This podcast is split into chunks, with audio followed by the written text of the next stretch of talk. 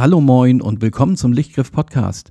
Heute in der Folge 2 wollen wir uns ansehen, wie wir ohne ein Belichtungsmesser anständig belichtete Bilder produzieren. Los geht's! Das Thema heute ist also Fotografieren ohne Belichtungsmesser, im Speziellen mit der Sunny 16 Methode. Und diese Methode basiert nicht alleine auf der Formel, um die wir uns noch kümmern werden im Laufe des Podcasts, sondern eben auf der Fähigkeit des Menschen, ungefähr 100 Helligkeitsstufen voneinander differenzieren zu können. Forschern zufolge soll es übrigens ein leichtes sein für den Menschen, Helligkeitsänderungen so in ungefähr 10% Schritten ohne weiteres erkennen zu können. Und damit sind wir eigentlich ein wandelnder Belichtungsmesser.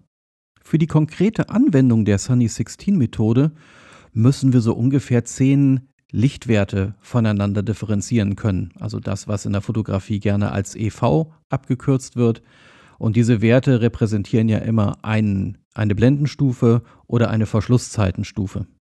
Als Homo sapiens sind wir also perfekt für die Sunny 16 Methode gerüstet.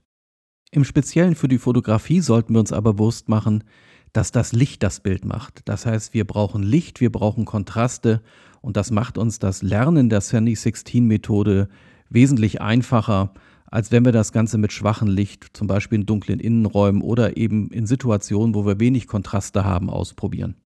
Außerdem, und das halte ich für extrem wichtig, soll uns die Sunny 16 Methode die Angst vor Kameras ohne Belichtungsmesser nehmen. Es gibt da so viele wundervolle alte Kameras, die eben überhaupt kein Belichtungsmesser haben. Und genau davor sollten wir keine Scheu haben, sondern uns darauf freuen, sie zu verwenden, auch wenn wir keine wilde Technik dabei haben, die uns die Belichtung misst, sondern einfach drauf los fotografieren, nur mit unserer Erfahrung und dem, was wir mit der Sunny 16 Methode gelernt haben. Deswegen wollen wir die Grundregel jetzt einmal formulieren und die lautet da, wenn die wolkenlose Sommersonne so richtig schön am Himmel lacht und richtig schön harte Schatten wirft, dann nimm den Kehrwert der Filmempfindlichkeit bei Blende 16.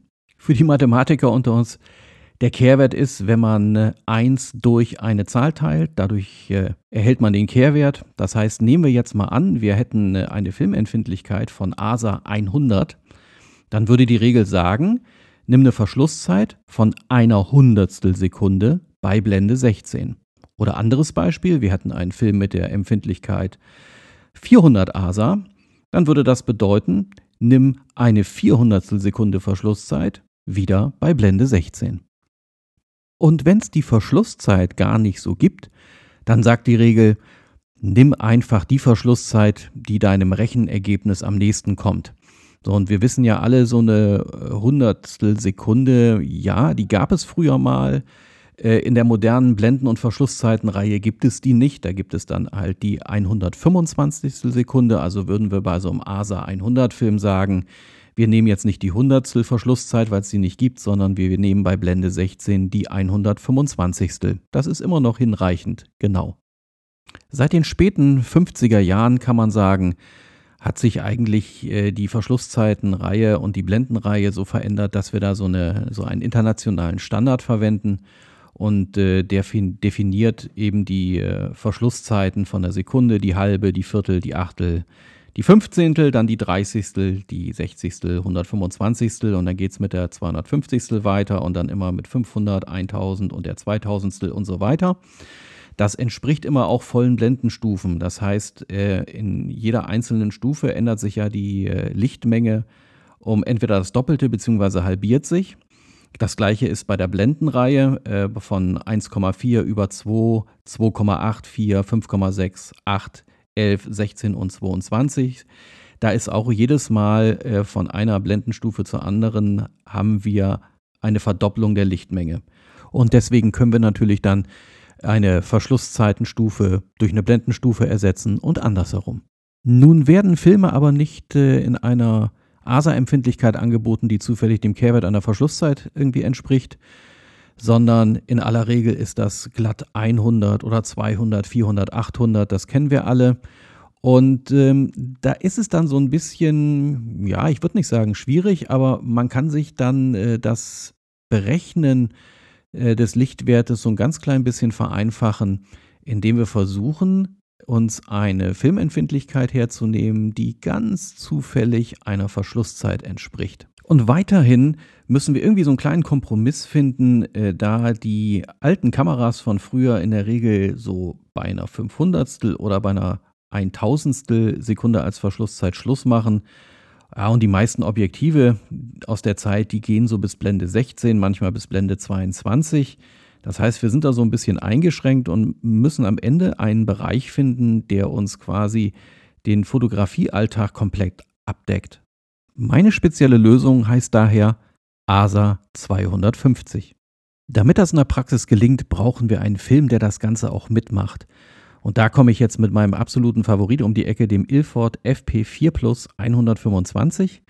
Der hat eine Nennempfindlichkeit von ASA 125, ist ein Schwarz-Weiß-Film mit einer sehr hohen Auflösung und der lässt sich perfekt auf ASA 250 belichten. Und der erreicht bei ASA 250 absolut satte Kontraste bei immer noch sehr hoher Auflösung und ist damit mein absoluter Favorit und meine Empfehlung für einen Schwarz-Weiß-Film. Für den Ilford bei ASA 250 gilt dann logischerweise die Sunny 16 Regel. Wenn die Sonne lacht und harte Schatten wirft, dann nimmst du eine 250 Sekunde Verschlusszeit bei Blende 16. Jetzt kommt aber der eigentliche Clou von ASA 250. Nicht nur, dass wir bei Blende 16 die 250 haben, sondern zufällig entspricht dieser Lichtwert dem Lichtwert 16. Und das bedeutet, dass zufällig der Lichtwert 16 der Blendenzahl 16 entspricht, die wir mit einer 250 belichten können. Der Vorteil dabei ist jetzt, dass wir ausgehend von der 16 wundervoll zurückrechnen können, indem wir den Lichtwert einfach umsetzen in volle Blendenstufen, die wir von dieser 16 aus zurückregeln, um die richtige Belichtung zu finden. Und das gucken wir uns jetzt im Detail an. Eigentlich, und das sage ich immer ganz gerne, wollen wir gar nicht großartig rumrechnen, sondern wir wollen einfach zählen. Allerdings so ein klein bisschen rechnen müssen wir schon. Und das fängt jetzt mal mit einem einfachen Beispiel an. Nehmen wir mal an, wir haben EV12, also wir haben zwölf Lichtwerte Licht zur Verfügung. Dann ähm, hätten wir jetzt ausgehend von unserer 16 minus 12 müssten wir jetzt von der Blende 16 vier Stufen runterregeln. Und das machen wir einfach, indem wir das am Blendenring abzählen. Das heißt, wir stellen ihn von Blende 16 runter auf 11, ist die erste Stufe, 8, 5,6 und dann landen wir bei 4. Das heißt, wir wissen, wir können bei einer 250. die Blende 4 wählen und haben für EV12 die richtige Belichtung. Wie wir uns erinnern können, entspricht ja die Blenden- und Verschlusszeitenreihe immer den vollen Verdopplungen oder Halbierungen der Lichtwerte. Das heißt also, sollte uns beim Runterregeln der Blende äh, die Blendenwerte nicht mehr ausreichen, weil das Objektiv bzw. die Blende des Objektivs das nicht mitmacht, dann können wir natürlich anfangen, die Verschlusszeit einfach zu verringern. Führt zum gleichen Ergebnis, das heißt, wir reduzieren die Lichtmenge immer auf das Maß, was wir brauchen, um ausgehend von dem ermittelten Lichtwert die korrekte Verschlusszeit und Blende einzustellen. Und vielleicht noch ein anderes Beispiel. Jetzt nehmen wir mal an, wir haben 10 EV zur Verfügung. Das entspricht ungefähr einem etwas ja, mittelhellen Innenraum zum Beispiel oder an einem äh, Abend mit mäßig Beleuchtung sozusagen, viele Schatten dabei. Ähm, also wie gesagt, wir haben EV10, würde bedeuten, wir müssten die 16 minus 10, das heißt, wir müssen sechs Stufen runter, würden wir also zurückzählen auf 11, 8, 5,6, 2, 2,8 und 2. Das heißt, wir könnten eine 250. bei Blende 2 schießen, könnten aber auch sagen, wir reduzieren jetzt auf eine 125. Dann könnten wir eine 2,8 nehmen oder wir sagen zum Beispiel, wir gehen eben runter jetzt auf die 60. Sekunde. Da könnten wir noch mit einer Blende 4 fotografieren. Wäre also immer noch eine gültige Kombination. Wir wollen uns aber das Leben deutlich vereinfachen und rechnen gar nicht erst großartig rum, sondern wir zählen einfach. Deswegen ist das ja so praktisch, ähm, dass die Blendenzahl 16 mit dem Lichtwert 16 zusammenpasst. Heißt, ausgehend jetzt von unserer Blende 16 wollen wir, um zum Beispiel jetzt zu dem Lichtwert 12 zu gelangen, zählen wir einfach nur runter. Das heißt, wir drehen den Blendenring und zählen in Gedanken einfach mit von der 16 ausgehend. Das heißt, wir wollen zu EV12 kommen und zählen dann runter von 16 auf 15, 14, 13, 12. Haben wir das in vollen Blendenstufen gemacht, zeigt uns die Blende am Objektiv automatisch Blende 4 an. Das Zählen bzw. Rückwärtszählen Ist nicht sonderlich schwer, das beherrschen wir, glaube ich, alle relativ gut. Aber wir brauchen so ein paar Hilfsmittel, damit wir überhaupt erst mal lernen, Licht einzuschätzen.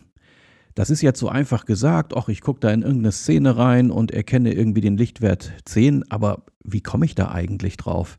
Und das ist jetzt vielleicht nicht mehr ganz so einfach und bedarf eben einiger Übung. Und damit uns das gut gelingt, brauchen wir ein kleines Hilfsmittel in Form eines Belichtungsmessers. Okay, das klingt vielleicht paradox, weil wir machen diese ganze Übung ja jetzt, damit wir den Belichtungsmesser überhaupt nicht brauchen. Aber wir müssen es ja irgendwie lernen. Wir müssen ein Gefühl dafür kriegen, wie viel Licht entspricht welchem Lichtwert. Und deswegen ist am Anfang es nicht verkehrt, mit einem Belichtungsmesser zu üben. Hilfreich dabei ist ein Belichtungsmesser, der simpel aufgebaut ist. Und zwar so simpel, dass er eigentlich beim Messen nur den Lichtwert anzeigt in EV, also Exposure Values, und ähm, im Idealfall vielleicht so eine ähm, Scheibe, Einstellscheibe hat, äh, wo man die Kombination aus Verschlusszeit und Blende ablesen kann. Und meine Empfehlung ist da immer und immer wieder der Digi6 2 von Gossen. Das ist ein ganz kleiner, winziger handlicher Belichtungsmesser. Der macht auf Knopfdruck eine Messung, zeigt den EV-Wert an. Man kann dann über eine Skala, also sieht so ähnlich aus wie eine Scheibe, wie man sie von früher kennt, wo man äh, äh, den EV-Wert dann quasi mechanisch einstellt und dann ablesen kann, welche gültigen Blenden- und Verschlusszeitenkombinationen das ergibt.